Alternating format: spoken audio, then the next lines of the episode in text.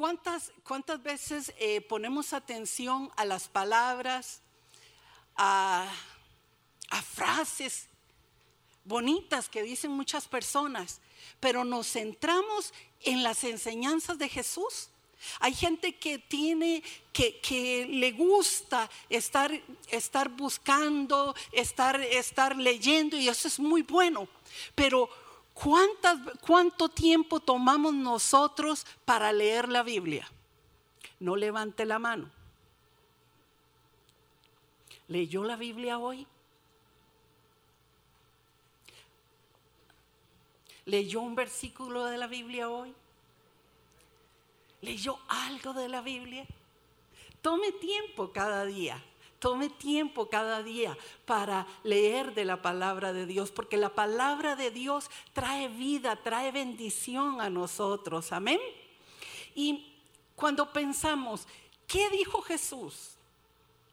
¿Recuerda usted alguna frase, alguna enseñanza que Jesús haya dado directa?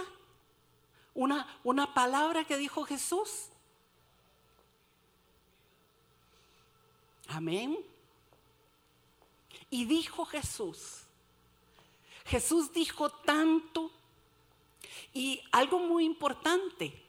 Jesús no solamente dijo con sus, con sus palabras, sino sobre todo con sus acciones. La vida de Jesús nos dice que nos ama porque dice que Él se dio por cada uno de nosotros. Amén.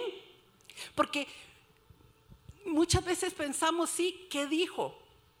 Cuando escuchemos a una persona, no solamente escuchamos sus palabras, sino también sus acciones, sino también sus gestos, porque todo de la persona nos dice algo. Amén. Pero ¿qué nos dijo Jesús? ¿Qué nos dice Jesús? Y un consejo, un consejo cuando lea la Biblia, lea un libro, no lea un versículo, no vaya leyendo un capítulo por aquí, un capítulo por allá, agarre con disciplina. Con disciplina agarre y diga voy a, voy a empezar a leer un libro y les pongo un reto.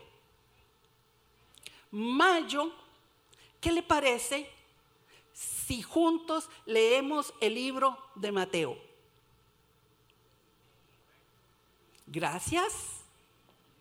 El libro de Mateo, irlo leyendo a su ritmo. Si usted se lo lee todo en una noche, qué bueno. Si puede írselo leyendo poco a poco, vaya. Pero es importante porque en estos martes quiero enseñar, quiero compartir sobre enseñanzas que nos dio Jesús y que están registradas en el Evangelio de Mateo. Mateo era un discípulo de Jesús, un hombre, un hombre que, que era un recaudador de impuestos, un publicano, y dice que estando sentado dice ahí a la, a la, mesa de los tributos, pasó Jesús y le dijo, sígueme y dejó todo y le siguió. Yo digo, ¿qué poder tenía esas esa palabra de Jesús que pasó por ahí nada más y le dijo, sígueme? Y él le siguió. Sígueme, sígueme. Noticia, todavía Jesús sigue buscando discípulos. Todavía Jesús anda por ahí entre las sillas diciendo, hey, sígueme, hey, sígueme, sígueme, sígueme. Todavía Jesús está buscando discípulos, todavía anda diciendo, sígueme. Y usted dice, es que tengo que hacer muchos cambios. ¿Qué cambio pudo haber hecho eh, eh, Mateo, Leví para simplemente levantarse y seguir a Jesús. Era un publicano. Un publicano era un recaudador de impuestos. Era alguien odiado por su pueblo. Era alguien al servicio del imperio romano. Era alguien que era señalado, de hecho, dice, eh, creo que es en Marcos, sí, que dice que, Jesús se fue y llamó, llamó a, a, Mateo, a Leví, se fue y se sentó a comer con varios de los amigos de él, con varios publicanos, y la gente se asustó y dijo, pero ¿qué hace Jesús comiendo con pecadores? ¿Qué hace Jesús andando, compartiendo con pecadores, rodeado de pecadores? Y Jesús dice, es que es que los sanos no tienen necesidad de, médico. Yo vine a buscar y a salvar lo que se había perdido, ¿verdad que sí? ¿Y cuántos estábamos perdidos? Y su misericordia, su gracia nos alcanzó. Amén. Ahora, Mateo, como publicano, estaba acostumbrado, estaba acostumbrado a me imagino llevar muchos registros, anotar las cosas. Entonces, el Evangelio de Mateo tiene muchas cosas que me gustan mucho cuando, cuando quiero estudiar acerca de Jesús. Tiene muchos detalles, muchos detalles. Y usted dice, bueno, pero eh, los cuatro evangelios no dicen lo mismo, se contradicen. Es que es como los, los, cuatro evangelios es como si pusiéramos cuatro pintores, les pusiéramos un caballete, les diéramos las pinturas, les diéramos los pinceles y les dijéramos, hagan un retrato de Jesús. El mismo Jesús, pero a los ojos de cada artista, cada uno lo pintaría diferente. Fue lo que hizo cada uno de los evangelistas. Mateo Mateo escribió eh, específicamente con un objetivo, demostrar que Jesús era el Mesías. Que Jesús era el Mesías, el Cristo, el esperado, en el que se cumplían una a una todas las profecías. Por eso Mateo pone muy bien cada detalle del Antiguo Testamento. ¿Para qué? Para que podamos ver cómo se van cumpliendo una a una las profecías. Porque lo que Dios ha dicho se cumple. Eso es lo que dice Mateo. Todo lo que dijeron los profetas se cumplió en Jesús. Y yo creo que eso nos debe dejar una gran enseñanza a nosotros que la palabra de Dios se cumple sobre nuestras vidas. Que la palabra de Dios se cumple sobre nuestras vidas. Amén. Mateo quiso dejarle claro al pueblo de Israel que ya había llegado el Mesías. Por eso si usted lee el versículo 1 del capítulo 1, Dice el libro de la genealogía de Jesucristo, hijo de David, hijo de Abraham. Y en 17 versículos, él pone la genealogía de Jesús, pero empieza diciendo la genealogía de Jesucristo. De primera instancia lo presenta, Él es Jesús, es Yeshua el Cristo el Mesías, el ungido, el esperado, hijo de David, hijo de Abraham. ¿Por qué? Porque el pueblo de Israel estaba esperando un descendiente de Abraham. Dice en, a ver, a ver, en Génesis, nada más lo nombro. Génesis, Génesis, Génesis a ver, era 12 o 22, donde dice, y en ti serán benditas todas las naciones de la tierra. En el 12.8, sí. 12.8 de Génesis, qué bueno tener el refuerzo, ¿vieron? En Génesis 12.8 dice, y en ti serán benditas todas las familias de la tierra. Entonces sabían que de Abraham tendría que venir el Mesías. Y Mateo dice, hijo de Abraham. Ah, pero no solamente eso, sino de la casa de David. De la casa de David. Entonces, en 17 versículos, dividido en grupos de 14, 14, 14, les presenta y les dice, Él es de la descendencia de Abraham y de David. Él es Jesús el Cristo. Nada más, como referencia a aquellos judíos que estaban esperando un Mesías. Un Mesías. Un Mesías. Ellos estaban esperando un libertador. Alguien que resolviera todas las situaciones políticas, sociales, que quitara todo el dominio romano que tenían. Bueno, más o menos nosotros cada, cada cuatro años es lo que estamos buscando. Pensamos que vamos, votamos porque queremos alguien que venga y resuelva todos los problemas de Costa Rica. Difícil, ¿verdad? Es difícil. Ahora imagínense ellos bajo el dominio de los romanos totalmente sometidos bajo aquel imperio, con recaudadores de impuestos como lo era Mateo, sacándoles dinero. Ellos definitivamente decían, es tiempo que el cielo nos escuche y mande el libertador, el Cristo, el Mesías. Entonces Mateo les dice, ok, aquí está, Aquí está.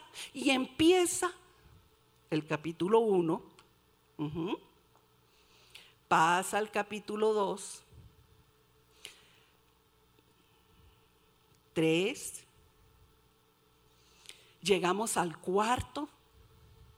Nos encontramos la tentación de Jesús, pero no me voy a quedar ahí. Termina el capítulo 4 hablando de la fama de Jesús, cómo se difundió por todo lugar, porque Jesús hacía señales, sanaba dolencias, enfermedades, traía libertad.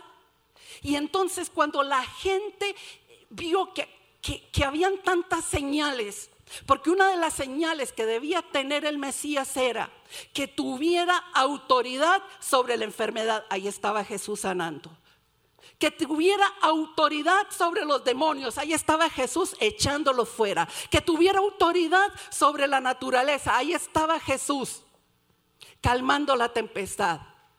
Que tuviera autoridad sobre la muerte. Y Jesús resucitaba. Que tuviera autoridad sobre el pecado. Los cinco señales para saber que era el Mesías. En Mateo cuando usted lo lea, lo va a ver claramente. Como Mateo vez tras vez enfatiza, este es el Mesías, porque tiene autoridad, tiene autoridad, tiene autoridad, tiene autoridad. Pero cuando Jesús ve toda aquella multitud que quiso venir a ver qué era lo que estaba pasando, yo no sé usted, pero yo hubiera estado ahí. ¿Usted? Dígame, ¿usted qué hubiera hecho? Yo me voy rapidito. Ahí estaba la multitud. Y cuando Jesús la ve, cuando Jesús la ve, hace lo que hacían los grandes rabinos. Simplemente se sentó y empezó a enseñar. Eso hacían los rabinos. Y es que Mateo presenta a Jesús como el gran maestro como un gran rabino, como un gran maestro. Y cuando Jesús se sienta, dice, sube al monte y se sienta y empieza a enseñarles. Uno esperaría que después de sanar, después de hacer tantas señales, Jesús enseñara cómo echar fuera un demonio. ¿Usted sabe cómo hacerlo? ¿Cómo sanar enfermos? ¿Cómo resucitar muertos? No. Viene Jesús y se sienta y empieza a enseñarles. Y empieza a enseñar algo tan profundo, tan profundo en el capítulo 5 al capítulo 7. Si usted no se lo ha leído, si usted no se ha comido esos dos capítulos de la Biblia, necesita hacerlo. Porque ahí en el sermón del monte, en el llamado sermón del monte, está lo que se llama la ética del reino de Dios. ¿Cómo tienen que ser los ciudadanos de este nuevo reino? Ahora, ¿usted es hijo de Dios? ¿Usted es hija de Dios? ¿Cuántos ciudadanos del reino hay aquí? ¿Ok? Necesita leerse eso. Porque ahí dice cómo debemos ser usted y yo. La ética del reino.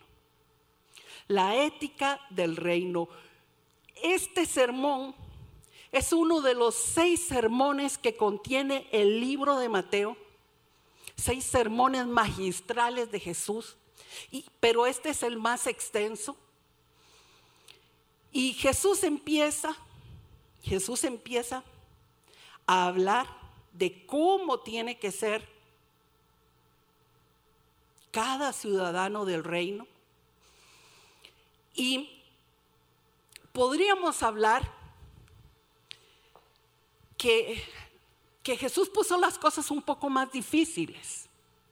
Porque Jesús vino y se, se, sentó, se subió al monte y se sentó a enseñar. Y fue como el segundo Sinaí, porque ahora Jesús viene y empieza a enseñar, por ejemplo, acerca de no matarás, no adulterarás, pero empieza a poner las cosas un poco más difíciles. Escúcheme, mucho más difíciles, porque empieza a darle sentido a las palabras que había dado Moisés y a enseñar que no solamente son las acciones, sino las motivaciones. A que no solo son las acciones, sino las intenciones.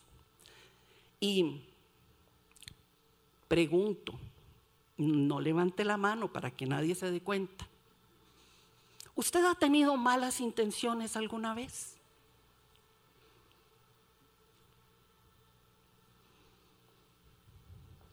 Mm. ¿Y alguna mala motivación? ¿Algo cochambroso por ahí oculto? ¿Mm? Porque Jesús viene ahí en el sermón del monte y empieza a poner las cosas un tanto más difíciles. Y uno dice, pero ¿cómo? O sea, ¿cómo lograr? Porque ahora no es solamente la acción incorrecta, sino la motivación incorrecta, la intención incorrecta, el pensamiento incorrecto. ¿Verdad que está poniendo las cosas más difíciles? Porque ya no es algo religioso que hay que hacer o no hacer. Por, por ahí alguien dice es que el cristianismo es una regla de no. No, Jesús todavía lo pone más difíciles. Porque es aquí dentro. Aquí dentro. Aquí dentro. Son tus pensamientos, son tus intenciones, son tus motivaciones. ¿Verdad que está difícil? Porque controla usted su mente. ¿Controla usted sus sentimientos? ¿Mm?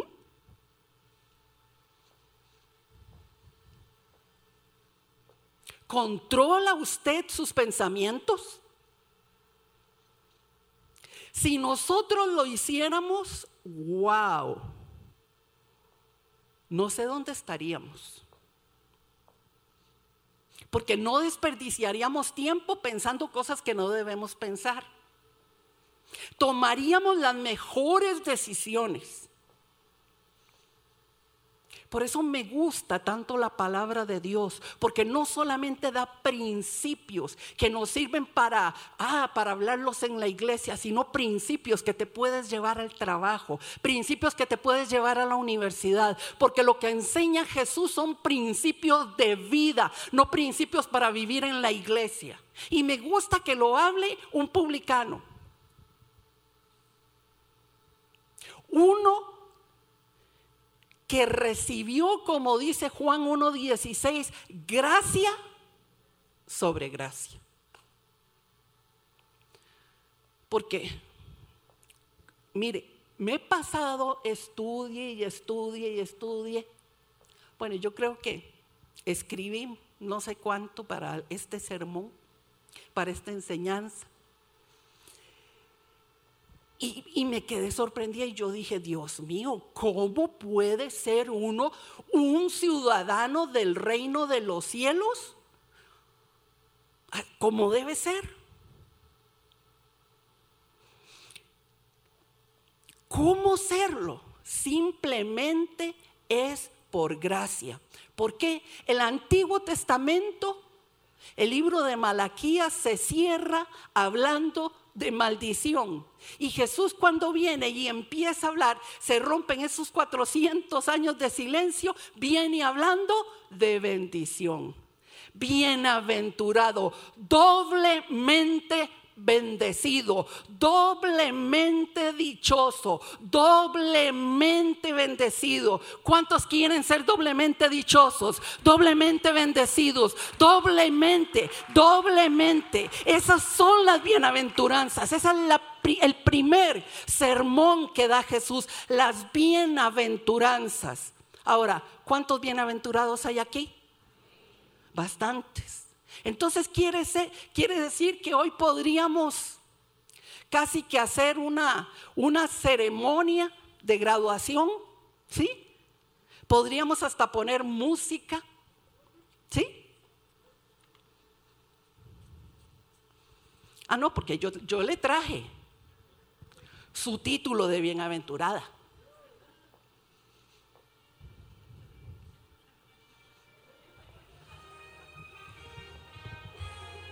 Podrían pasar. Los bienaventurados, las bienaventuradas, los bienaventurados. A usted pasa. Hagamos una cosa. Al final te lo entrego, ¿de acuerdo? ¿Sí? Bienaventurada. Bienaventurado. Gracias por pasar.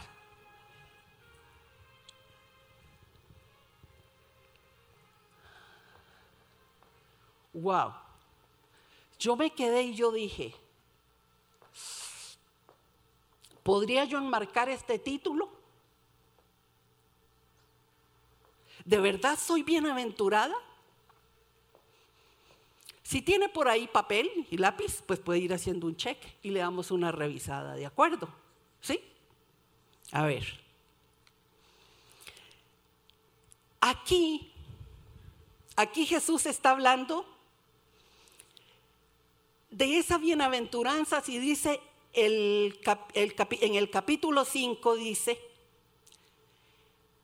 el versículo 2 dice, abriendo su boca les enseñaba diciendo, número uno, bienaventurados los pobres en espíritu, porque de ellos es el reino de los cielos. Bienaventurados los pobres en espíritu, porque de ellos es el reino de los cielos. Primera bienaventuranza. Pero fíjese que ahí la palabra pobre no se está refiriendo a pobre, pobre, pobre, se está refiriendo a mendigos. Bienaventurado, bienaventurada, Si somos, ¿qué? Mendigos. ¿Le suena feo decir eso? En espíritu.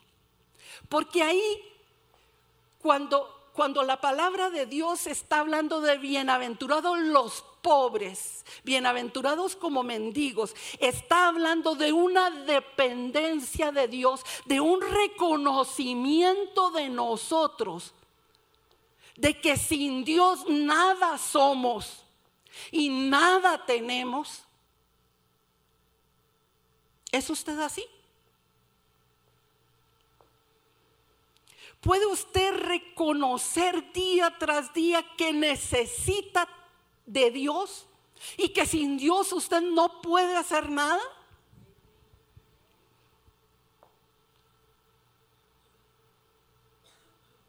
Bienaventurados los pobres, los mendigos de espíritu, los que dependen, los que reconocen que tienen una carencia a nivel espiritual y que necesitan de Dios día tras día, día tras día. Que cada día tu respirar sea necesito de Dios. Dios, necesito tu presencia. Sin tu presencia, Dios, yo me muero.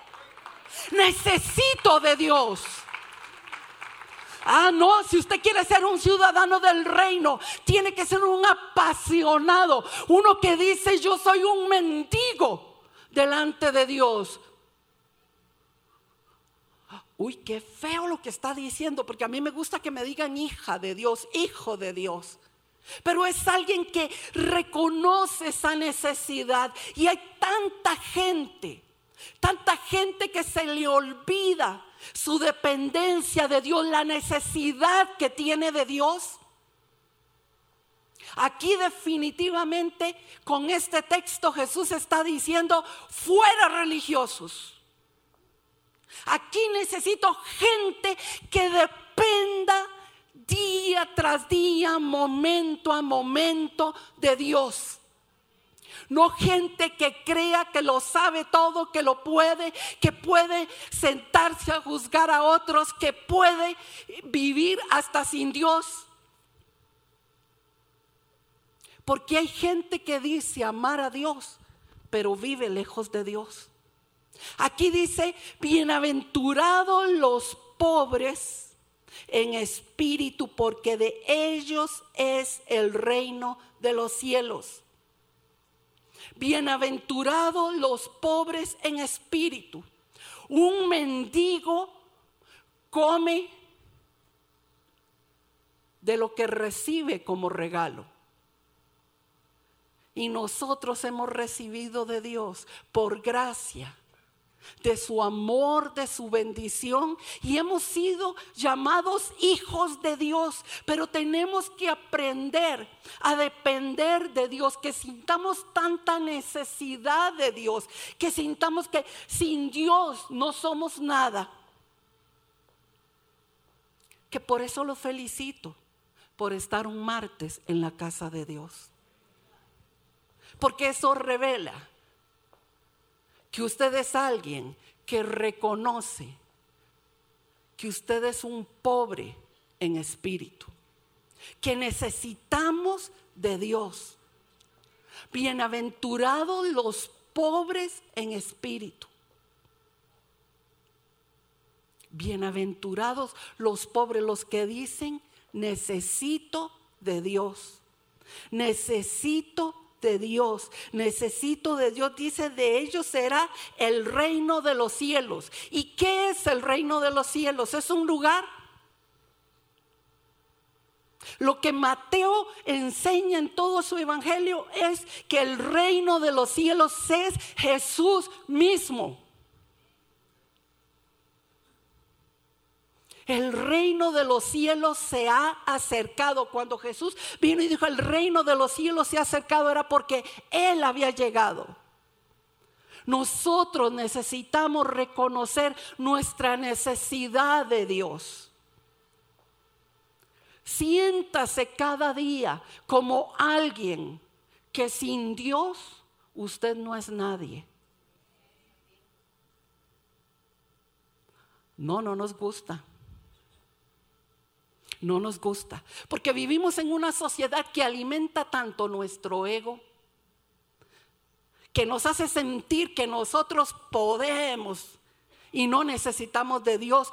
No, el ciudadano del reino de Dios tiene que reconocer que es pobre en espíritu y que necesita de Dios día tras día, momento a momento, que sin Dios nada somos, nada tenemos, que sin Dios no hay definición de vida, que Él él es la razón de nuestra vida. Dice, bienaventurados los pobres en espíritu, porque de ellos es el reino de los cielos dice el versículo 4, Bienaventurados los que lloran, porque ellos recibirán consolación.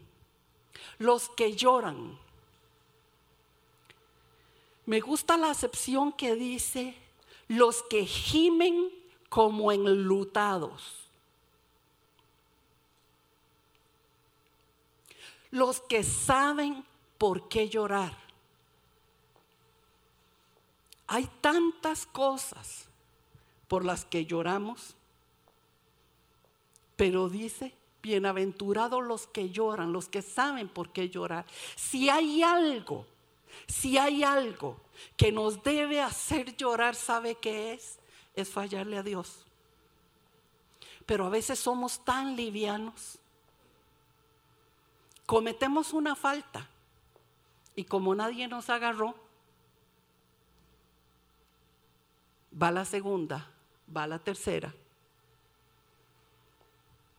Y hay gente que llora de arrepentimiento, pero más bien fue porque lo agarraron. Pero nosotros deberíamos ser gente que llora por fallarle a Dios. Cada vez que nosotros nos alejemos de la voluntad de Dios de cumplir la voluntad de Dios en nuestra vida, deberíamos ser gente que sabe que sabe por qué llorar. Bienaventurados los que lloran, porque ellos recibirán consolación. Para que haya consuelo, tiene que haber dolor. Y cuando has tenido dolor en tu vida, has conocido al Dios de la consolación, al Dios que es consolador. Pero ¿cuántas veces has llorado porque le has fallado a Dios? ¿Has pensado en eso? Santiago dice, confesaos vuestros pecados unos a otros. Y ¿Qué pasaría si nosotros tuviéramos que llegar y estarle diciendo nuestros pecados y nuestras fallas a otras personas? ¿Eso nos ayudaría a ser mejores? ¿Nos ayudaría a ser mejores? O si nosotros como ciudadanos del reino aprendiéramos a decirle, Señor, no quiero fallarte. Y cada vez que nosotros le fallemos a Dios, cada vez que nosotros hagamos algo que ofende a Dios, que seamos esa gente que puede ir ante un altar. Y un altar puede ser en tu casa. El buscar el rostro de Dios y pedirle perdón. Bienaventurados los que lloran porque recibirán consolación. Bienaventurados los que saben llorar. Los que saben llorar. ¿Hace cuánto no llora usted de arrepentimiento? Y usted, ah, no, usted es un santo, una santa. ¿Qué pasaría si nosotros, si nosotros cada día agarráramos esas bienaventuranzas y una a una las usáramos para examinar cómo está el santómetro hoy? ¿Qué tal andamos hoy? ¿Qué tal estamos hoy? Pero nos acostumbramos nos acostumbramos a lidiar y a manejar ciertas cosas como parte de así soy yo, así es mi carácter. Y hay cosas que la Biblia señala que simplemente son pecados. Y nosotros tenemos que aprender a ser gente que busca la santidad que busca la santidad, y el llorar delante de Dios. Ahora, si hay momentos de dolor, de lloro, por supuesto, en Él hay consuelo. Dice, bienaventurados los que lloran, porque, porque ellos recibirán consolación. Bienaventurados los que, los mansos, porque ellos recibirán la tierra por heredad. ¿Cómo va a ser que los que gobiernen tienen que ser mansos? Uno pensaría que un gobernante tiene que ser alguien contundente, fuerte, jamás alguien manso. Porque nuestro concepto de la gente mansa es gente a la que se le puede pasar por encima, es gente con la que se puede hacer cualquier cosa. Pero el concepto que da la Biblia sobre mansedumbre es muy diferente al concepto que nosotros tenemos. Mansedumbre es alguien que se ha sometido, alguien que tiene autocontrol.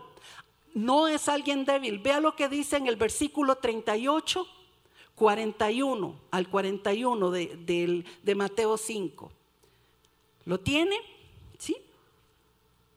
Dice, oísteis que fue dicho ojo por ojo y diente por diente.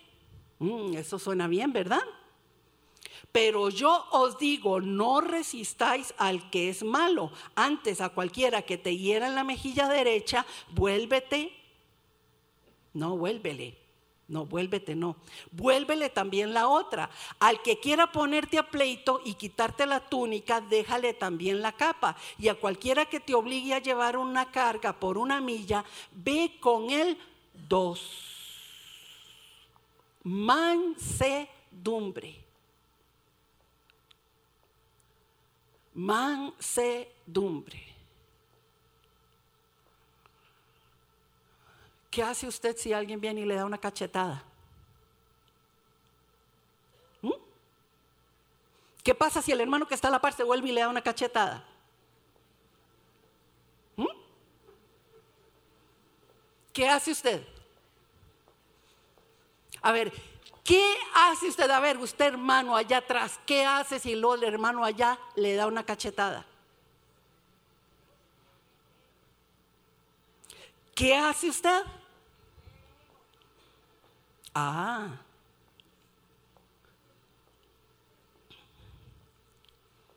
Esa es la reacción nuestra. Esa es la reacción nuestra. O sea, alguien viene y te va a hacer así y ya estás así, ¿verdad? O sea, listo. Pero ¿qué está diciendo ahí Jesús? Si te dan por una mejilla, a ver, ponga la otra. ¿Qué? ¿Qué? Eh, eh, no, eh, eso hay que quitarlo de la Biblia porque eso no me gusta. ¿A usted le gusta? ¿A usted le suena bien? Imagínese, imagínese, los judíos estaban bajo, bajo el dominio romano. Un romano venía y le decía a un judío, hey, lléveme esta carga una milla. Imagínese el judío cargándole llevándole una carga a un romano por una milla, qué chichona. Y tenía que llevárselo. Eh, ah, los obligaban. Y Jesús le dice, no se la lleve una, llévesela dos. Haga la milla extra. A eso se refiere la milla extra. Llévese la otra milla.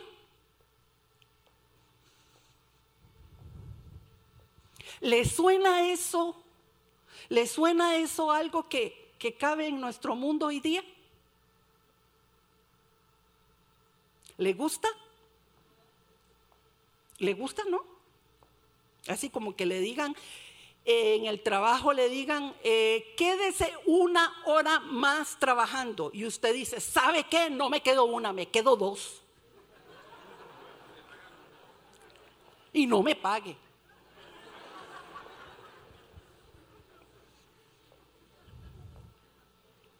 Ah, no, no, no, no, no, no, no, porque no, no, nuestra cultura que dice, sale a las 5, a las 5 y faltando 10 ya, está pintándose, arreglándose, ¿verdad? Para salir. Pero Jesús dice, no, no, no, no, no, no. Los ciudadanos del reino va diferente. Vamos a hacer más, vamos a hacer la diferencia, vamos a hacer lo inesperado, vamos a ser mansos. Compartía la semana pasada en el discipulado que la acepción de manso en el latín da la imagen de un caballo salvaje, no se ofenda, una yegua salvaje que sigue siendo briosa, que sigue siendo brioso, que sigue siendo fuerte, pero con riendas. ¿Mm? Así que caballito, tranquilo. Caballita, no yegua sería. Mire, yeguita, tranquila. Mansedumbre es dejarse domar. ¿Qué qué? Mansedumbre es darle el control. ¿Sabe quién? Al Señor al Señor. Si Él murió por usted y por mí, ¿qué no estaría dispuesto a hacer por otros?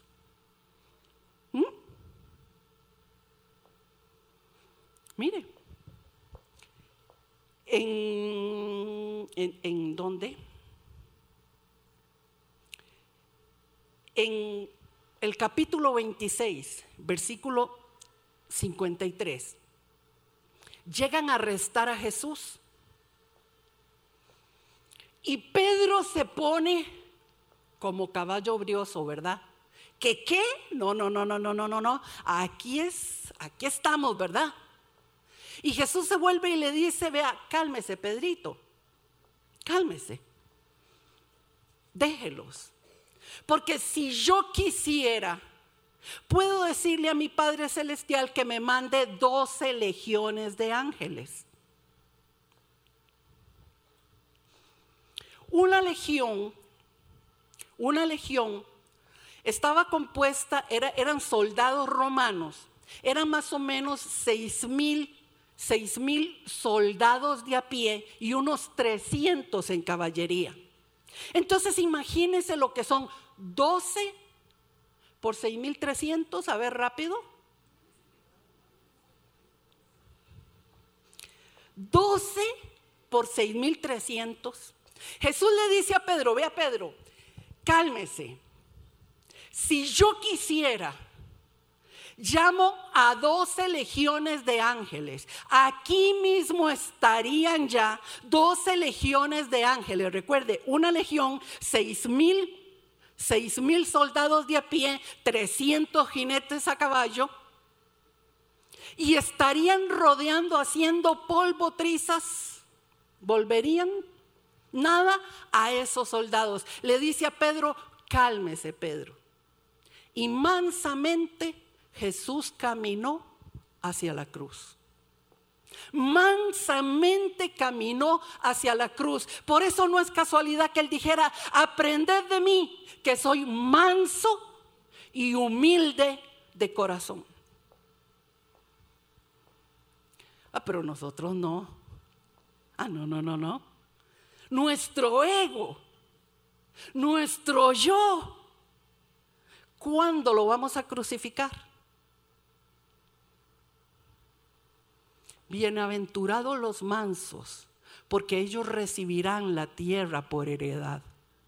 Si nosotros tomáramos cada día la decisión de decirle, Dios, ven y toma las riendas, así como caballito, toma las riendas hoy de mi vida, dígame cuántos errores no habría usted dejado de lado. ¿Mm?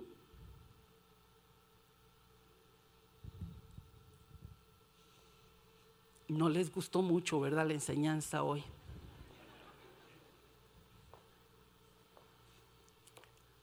bienaventurados los mansos. ¿Y cómo me gustó eso? Bienaventurados los mansos. Wow. Dominar el ego, dominar el yo, dejar que el Señor gobierne sobre nuestra vida, porque serán los mansos los que recibirán la tierra por heredad. ¿Quieres gobernar? ¿Quieres herencia? Aprende quién manda en tu vida, quién controla tu vida. Pero nosotros tomamos decisiones y luego le decimos, Señor, ¿por qué? ¿Por qué? ¿Por qué? Y Dios dice, ¿y por qué?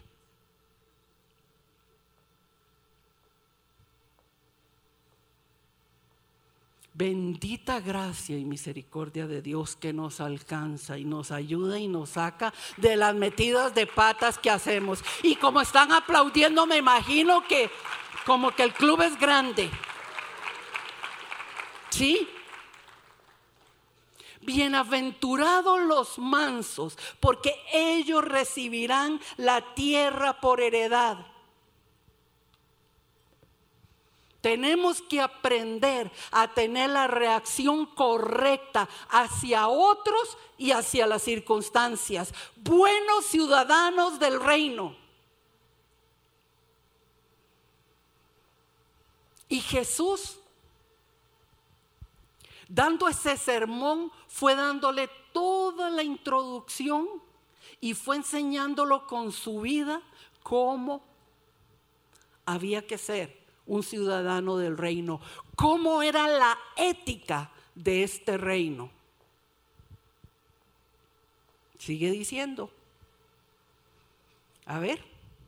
Bienaventurados los que tienen hambre y sed de justicia porque ellos serán saciados. Hambre y sed son dos acciones involuntarias e instintivas. ¿O usted decide cuándo tiene hambre? No, ¿verdad? ¿Cuándo tiene sed? No, permítame. Me recordé. Bienaventurados los que tienen hambre y sed, dos acciones instintivas, involuntarias y fundamentales. Porque dicen que usted puede pasar, dicen que usted, ¿verdad? Yo creo que yo no. 14 días sin comer. ¿Alguien quiere hacer la prueba? No, nadie. Bueno, se quedará en teoría. Dice que se puede pasar 14 días sin comer y 3 días sin beber agua. Y aquí está diciendo Jesús, me parece tan magistral, que diga, bienaventurados los que tienen, o sea, no los que tuvieron, sino los que constantemente tienen hambre y sed de justicia, hambre y sed de justicia, hambre y sed de justicia. Wow, yo no sé usted, yo cuando lo leí yo dije, ¡Ah!". o sea, cada día yo, yo tengo que tener algo es algo vital. Necesito ver la mano de Dios operando en mi vida. Necesito ver la mano de Dios moviéndose alrededor mío, la justicia de Dios. Oiga, no es que Dios me haga justicia, porque si Dios me hace justicia, córrase. O a usted también, ¿verdad? Ni se me haga el bueno. Porque si Dios nos hiciera justicia, nos parte un rayo, ¿cierto? Pero es la justicia de Dios. Bienaventurados los que los que deseamos ver la mano de Dios operando en este mundo. Bienaventurados si, si tuviéramos hambre y sed por ver a Dios actuando. Pero no. A nosotros nos interesan otras cosas. Tenemos otras prioridades. Pero el ciudadano del reino dice, bienaventurados los que tienen hambre y sed de justicia, porque ellos serán saciados. Hambre y sed de justicia. Hambre y sed de justicia.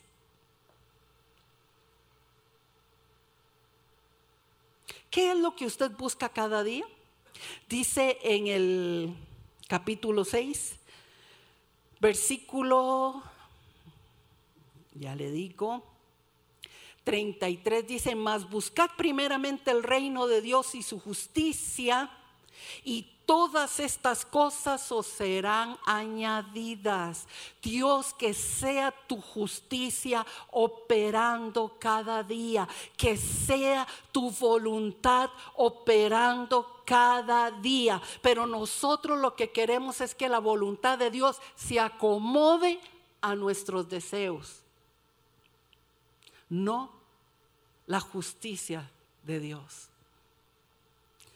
Dice los que tienen hambre y sed de justicia, porque serán saciados. Sigue diciendo, híjole, bienaventurado, perdón, el híjole es por la hora, perdón. Disculpen. El versículo 7, bienaventurados los misericordiosos, ¿Por qué? Alcanzarán misericordia. Bienaventurados los misericordiosos, porque ellos alcanzarán misericordia. Y hay gente que dice, ay, si yo soy muy misericordiosa. Porque yo le tengo lástima a la gente. La misericordia no es lástima. La misericordia no es lástima. La misericordia es ponerse en los zapatos de otros y sentir su dolor. Es sentirse miserable, dolido en el corazón por el dolor de otro. Es actuar, es hacer algo, hacer algo. Porque hay mucha gente que pasa diciendo, ay sí, ay sí, y nunca han hecho nada por alguien. ¿Ha hecho usted algo por alguien? ¿Ha hecho usted algo por alguien? Sin esperar nada a cambio.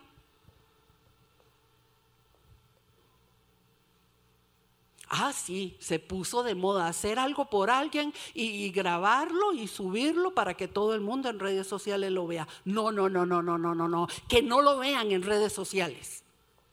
Hacer algo simplemente porque tu vida ha sido cambiada, porque tienes tanto que agradecer, que sabes que tienes que hacer algo por otros, que sabes que estás tan agradecido y hay tanto, tanto que agradecerle a Dios que haces algo por otros.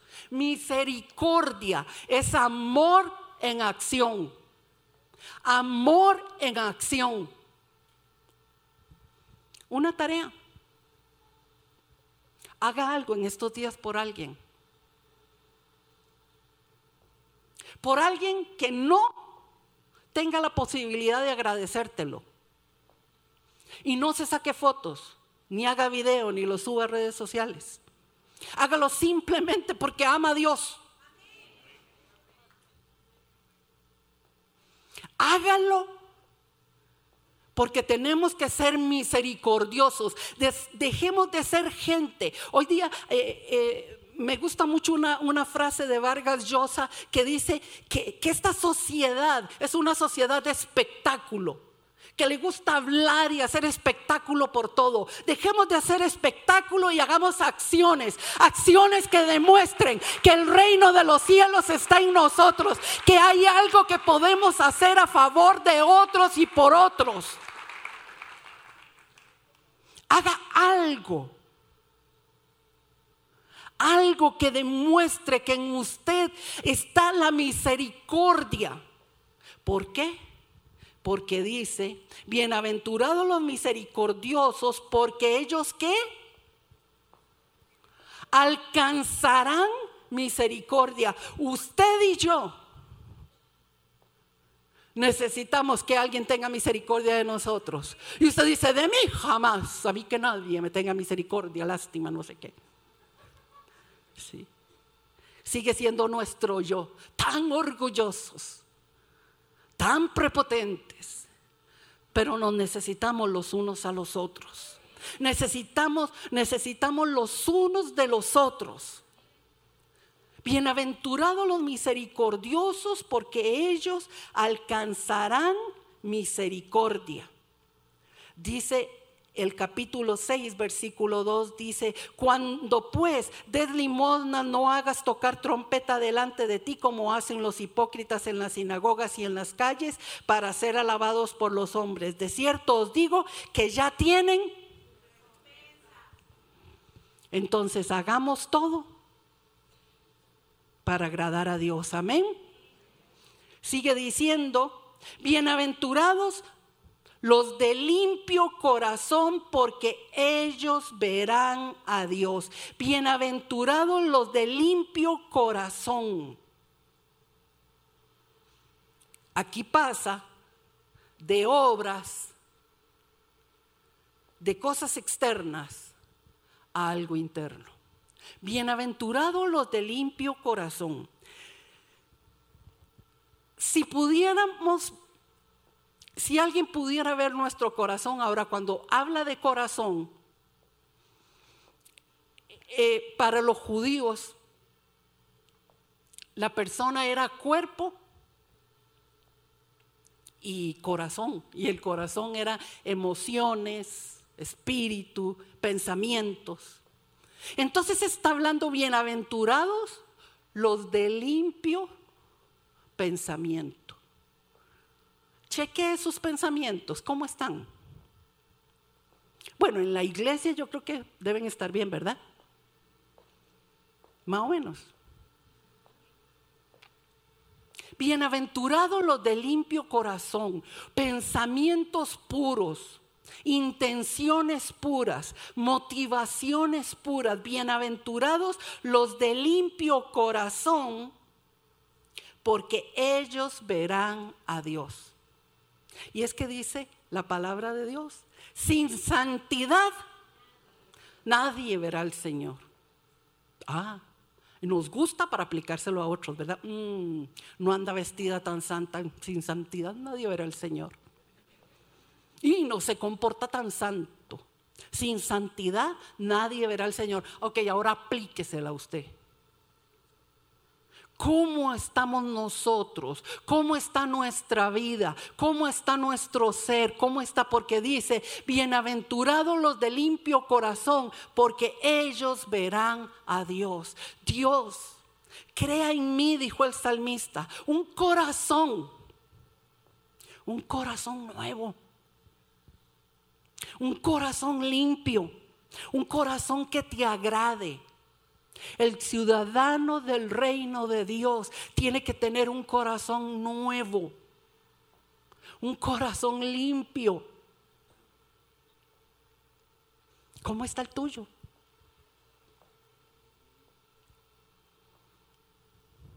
Bienaventurados los pacificadores porque ellos serán llamados hijos de Dios.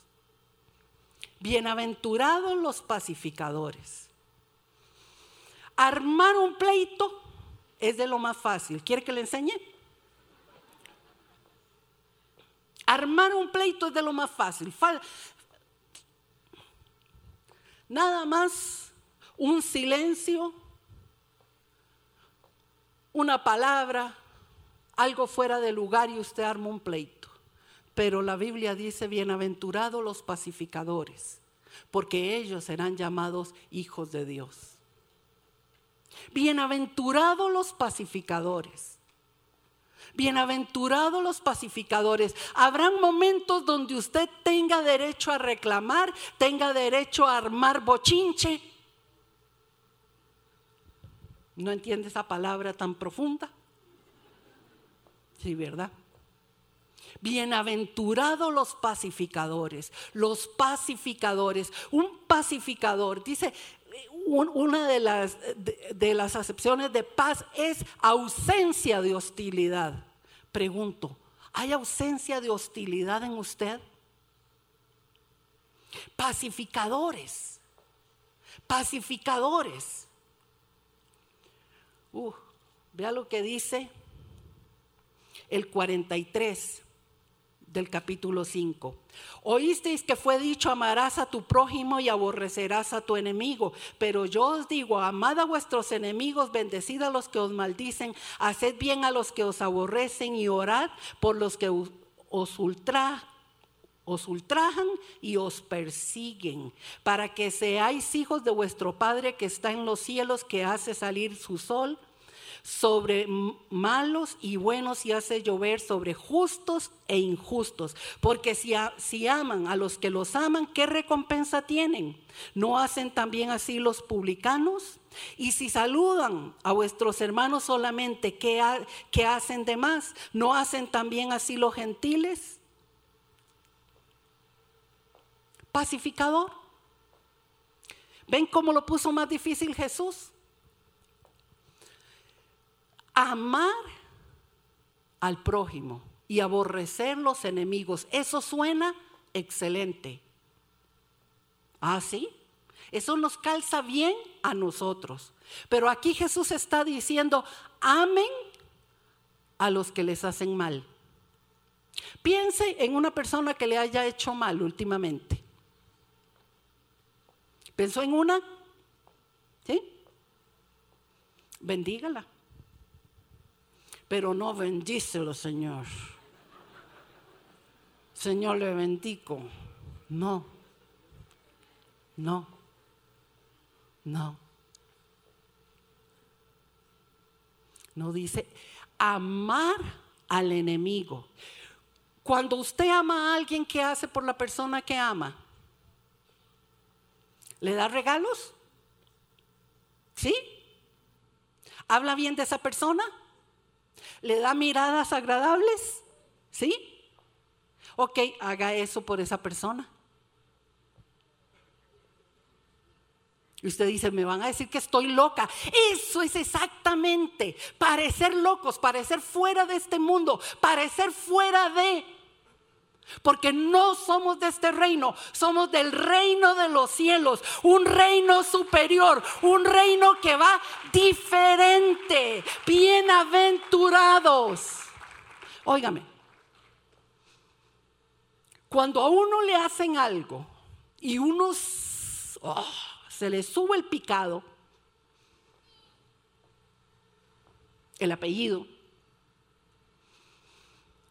dígame, Pasa uno, ah, le cuesta dormir, piensa en esa persona, ve la cara de esa persona, pasa, la ve por todo lado. Cuando le han hecho algo bien feo.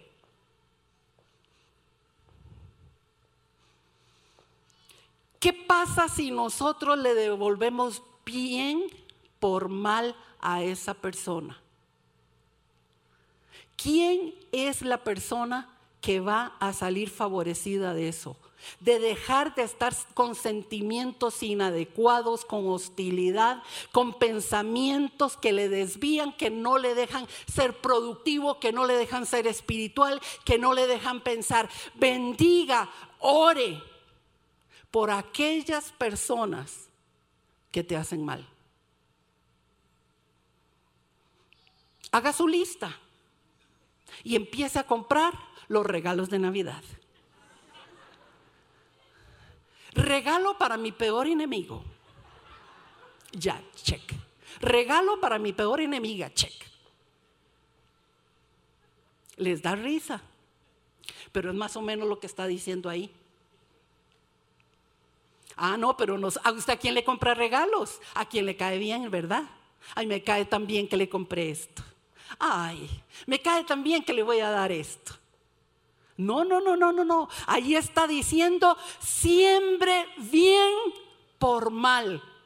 Y entonces usted va a parecer un ciudadano del reino. Usted va a ser bienaventurado. Usted va a ser llamado hijo de Dios. Amén.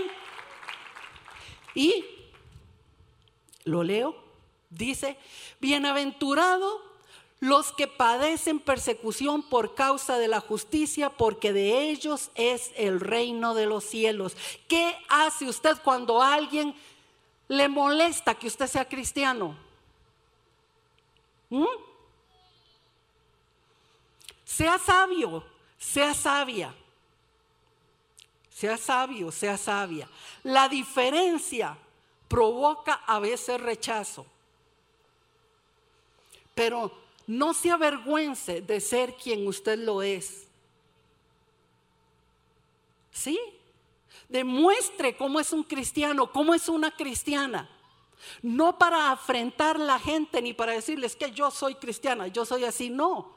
Permítame servirle, permítame ayudarle. Es que así somos los cristianos, así somos los hijos de Dios. Dice, bienaventurados cuando los persigan.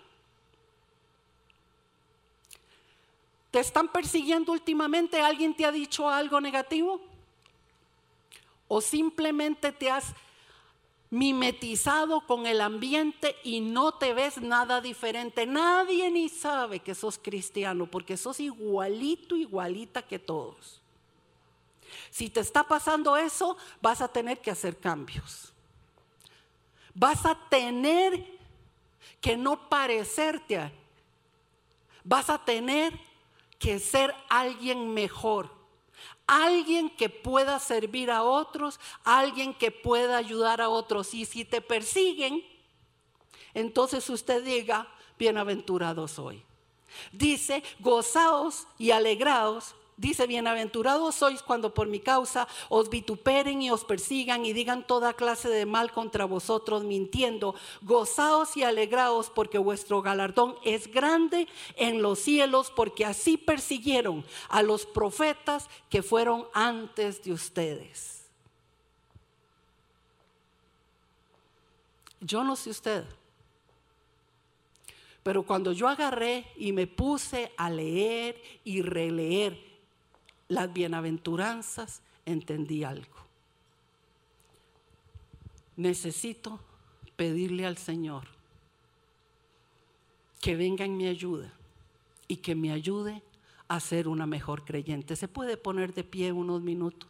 Yo creo que cuando usted escuchó las bienaventuranzas, usted vio áreas en su vida donde usted necesita mejorar, donde usted necesita cambiar.